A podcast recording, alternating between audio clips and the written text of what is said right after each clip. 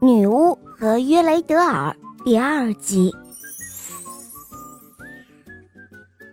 小牧羊人约雷德尔在前面的灌木丛中找着路，突然他看到女巫的城堡就在眼前，不仅吓了一大跳。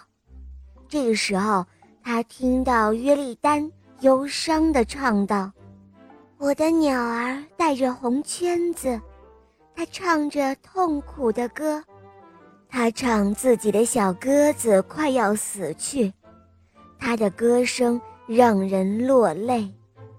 约雷德尔顺着歌声找到了约丽丹，可是太晚了，约丽丹已经变成了一只夜莺。这时候，一只目光灼灼的猫头鹰。绕着约利丹和约雷德尔飞了三圈，同时高声的连续呼叫了三次。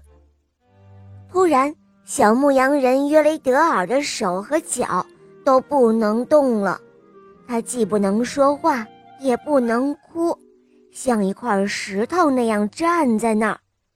这时候，太阳已经完全落山了。猫头鹰。也飞入灌木丛中。不一会儿，从里面钻出了一个老太婆，她嘀嘀咕咕地捉住了夜莺，然后把它托在手掌上离开了。约雷德尔不能说话，也动弹不了，只好眼睁睁地看着女巫把夜莺带走了。过了不久。女巫又走了回来，用低沉的声音说道：“哦，你好，扎西尔，月光已经照进笼子了，可以放了约雷德尔了。”女巫的话音刚落，突然，约雷德尔的手和脚又能动了。他来到女巫面前，一下子跪在地上。